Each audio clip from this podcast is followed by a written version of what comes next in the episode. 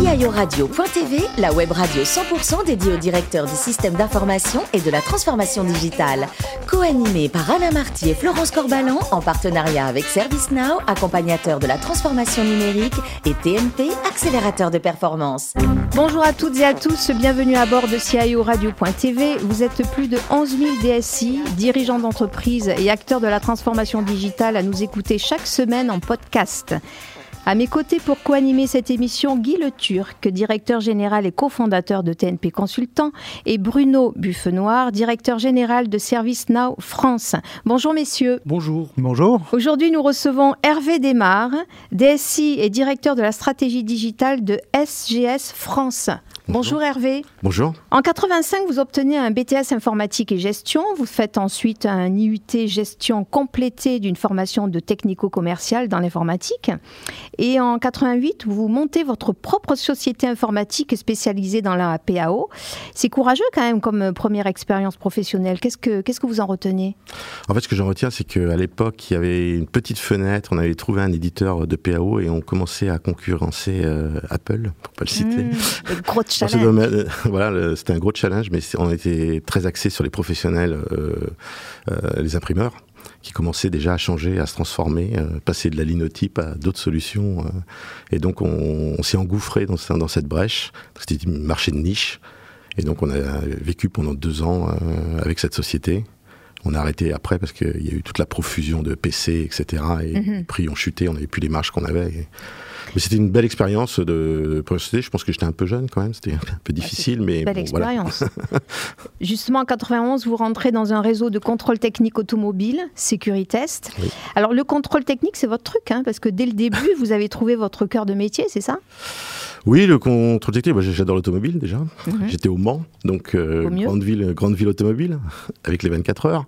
Donc euh, bah, je rentre dans ce, dans ce réseau-là et j'y fais euh, pratiquement toute ma carrière, puisque après, effectivement, là, j'ai commencé comme développeur, comme analyste programmeur, comme chef de projet, après responsable du service informatique, etc. Et puis après, il y a eu le le rachat de, de cette Alors justement, qu'est-ce qui s'est passé ensuite en, 2000 Alors en fait, les, les, réseaux de contrôle technique étaient pratiquement tous euh, euh, émanantes de, de sociétés d'assurance.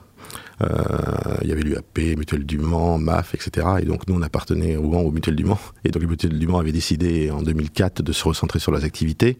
Et donc du coup, euh, SGS a été repreneur de, du réseau de contrôle technique sécurité en 2004, puis après du réseau Autosécurité France en 2005. Oui, euh, en 2005, euh, SGS rachète un autre réseau de sécurité. Et qu'est-ce qui se passe à partir de là?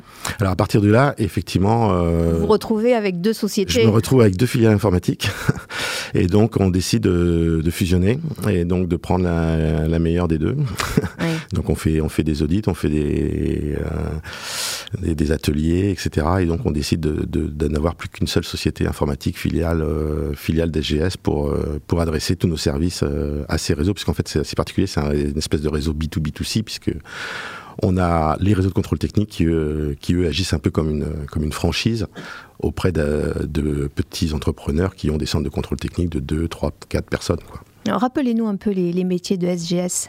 Alors SGS, lui, agit dans, tout, dans tout ce qui va être euh, le contrôle, l'inspection, l'analyse et la certification. Donc validation de tous, tous les échanges mondiaux.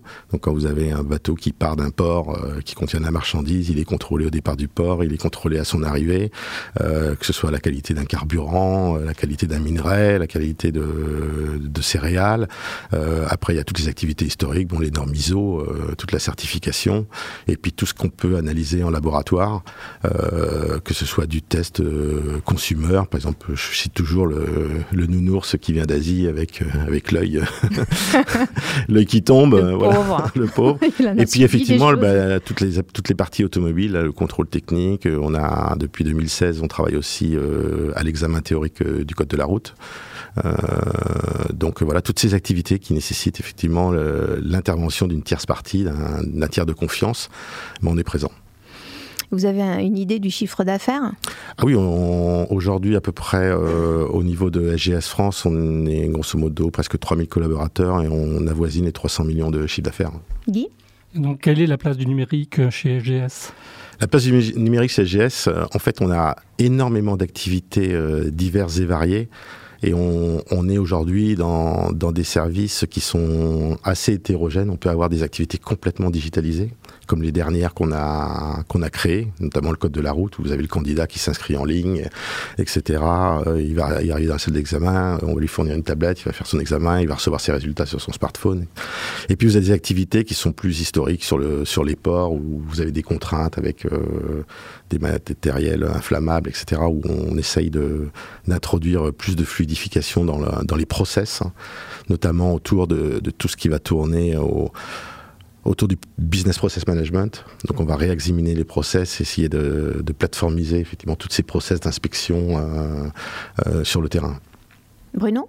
Justement, cette démarche de plateformisation, comme vous êtes avec un réseau de franchisés, euh, vous parvenez à embarquer euh, ces franchisés euh, dans cette aventure? Vous les contraignez Alors, alors dans, dans, dans, la dans la partie contrôle technique, effectivement, on, ce système de franchise, on dit des affiliés, c'est pas des franchises. Il ne faut pas les vexer s'ils nous écoutent. non, non, on va pas les vexer. Voilà. C'est pas le moment. donc on parle d'affiliés parce que c'est très, c'est très pas familial, mais c'est très, très proche comme relation client. Euh, en fait, l'informatique a été au cœur du contrôle technique automobile depuis 92. C'était vraiment une condition nécessaire pour, euh, pour démarrer les, activités. Et donc, on, a, on a depuis, euh, depuis 2004, 2005, euh, initié vraiment des transformations régulières, des processus d'amélioration continue et de, de, trouver toujours de l'innovation chaque année pour améliorer, ça, que ce soit de la dématérialisation de, systèmes qualité, la dématérialisation des factures, des, procès-verbaux de contrôle technique, etc. Et donc, finalement, on les a habitués à, accueillir ces nouveautés qu'on présentait lors de Tour de France, etc. Et finalement, ça s'est quand même pas mal passé parce qu'ils étaient tous volontaires, euh, puisqu'on partait from scratch. Euh, ils avaient un outil informatique, ils s'en étaient jamais servi, ils faisaient des contrôles avec, euh, voilà. Et euh, est-ce que les opérationnels ont finalement confiance dans une donnée numérisée ou est-ce qu'ils ont besoin toujours de, physique, de contact, de, bah, comme j'ai dit, on, a des métiers très divers, donc il y a, plusieurs, euh, challenges à, à relever aujourd'hui. C'est vraiment euh, cette acculturation digitale qu'on a qu'on a fait euh, à travers un gros programme de formation puisqu'on a on a formé près de 300 collaborateurs à travers euh, divers systèmes de formation il y a il y a deux ans. Donc déjà prendre confiance euh, avec le digital prendre confiance avec tous les outils qu'on qu'on utilise au quotidien. Et aujourd'hui on, finalement dans, dans la vie privée en fait on se on se contraint pas à utiliser ces outils là puisqu'on va commander sur Amazon etc et finalement il y a, y a, aucune raison qu'il y ait des blocages dans le monde professionnel mais donc des fois ça, ça nécessite aussi de l'accompagnement du challenge euh,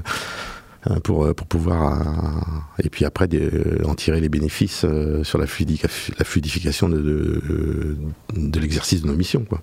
Bruno? Je présume qu'au fur et à mesure du temps, vous avez fait évoluer les méthodologies qui vous permettent justement de déployer ces, ces solutions digitales.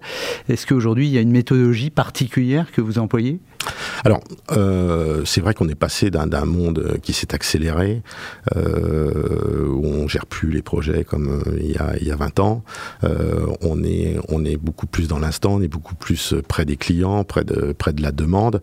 Donc effectivement, ces méthodologies ont évolué sur le, demand management, c'est-à-dire que comment on va gérer la demande, est-ce qu'on, comment on va la challenger, est-ce qu'elle est précise? Euh, et là, effectivement, il y a, ça nécessite aussi un accompagnement auprès des, décideurs de, des différentes business units, puisque euh, il faut qu'on les habitue, qu'on les, qu'on les coach au, quotidien pour euh, les accompagner à challenger les demandes à, auprès des, et d'être plus auprès de leurs clients.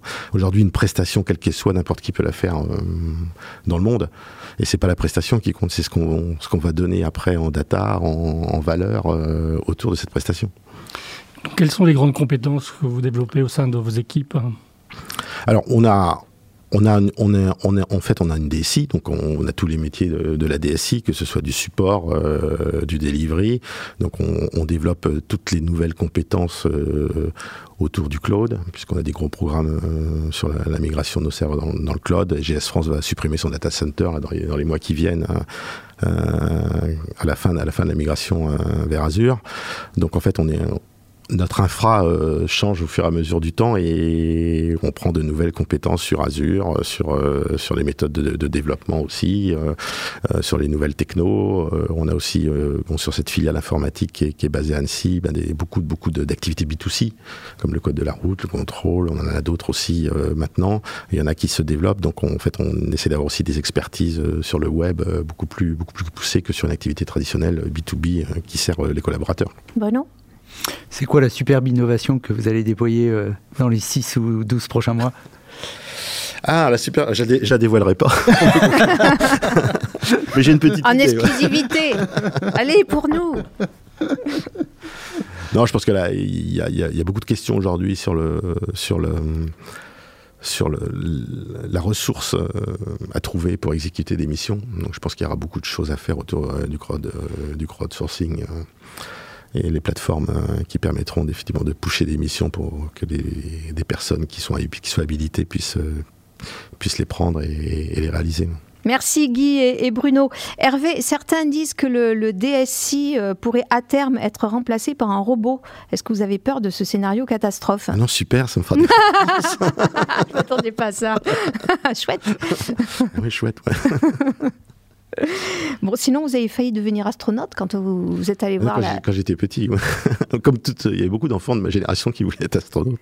Non, non, ça m'a marqué parce qu'effectivement, étant né au, Maroc, euh, j'avais 3 ans en 69, je suis né en 66, et il y avait pas, on n'avait pas la télé, on n'avait pas, et il y avait un voisin qui avait une grande antenne euh, devant sa maison, et on. Le seul. C'était le seul, et effectivement, on s'est tous réunis chez lui pour voir. Euh, pour voir Armstrong euh, fouler le sol de la Lune. Donc, ça m'a marqué. je m'en souviens encore. Bien sûr. Alors, admettons que ce soir, vous avez des invités. Euh, qu'est-ce que vous nous faites comme recette? Ma tagine. Ah, voilà. Poulet citron. Poulet citron, ouais. Confit. Poulet citron ah. confit. Ouais, c'est important. D'accord. Une petite idée de la recette? C'est compliqué ou pas? Non, c'est pas compliqué. C'est surtout un, ordre de cuisson. Euh, voilà, donc de faire bien mariner le poulet dans le cosbor, le cosbor, mais c'est la coriandre.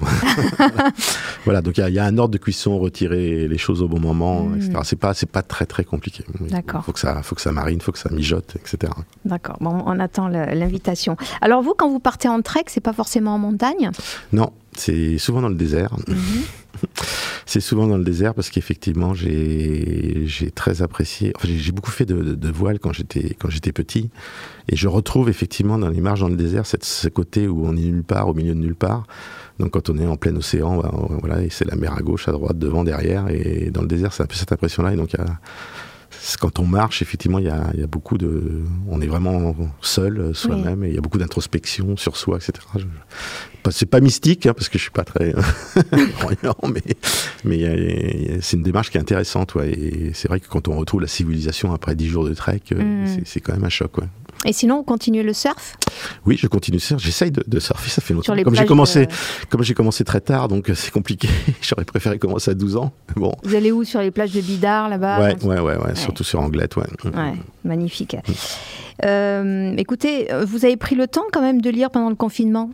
Oui, oui, oui, j'ai lu, lu plusieurs livres, mais c'est vrai que euh, j'ai lu des classiques, notamment effectivement Les Misérables de Victor Hugo. Donc euh, la ténacité de Jean Valjean est intéressante. On va garder ça comme exemple. Merci à vous Hervé, merci également à Guy et Bruno. Fin de ce numéro de CIO Radio.tv. Retrouvez toute notre actualité sur nos comptes Twitter et LinkedIn. On se donne rendez-vous mercredi prochain à 14h précise pour accueillir un nouvel invité. L'invité de la semaine de CIO Radio.tv, une production B2B Radio.tv en partenariat avec ServiceNow, accompagnateur de la transformation numérique, et TNP, accélérateur de performance.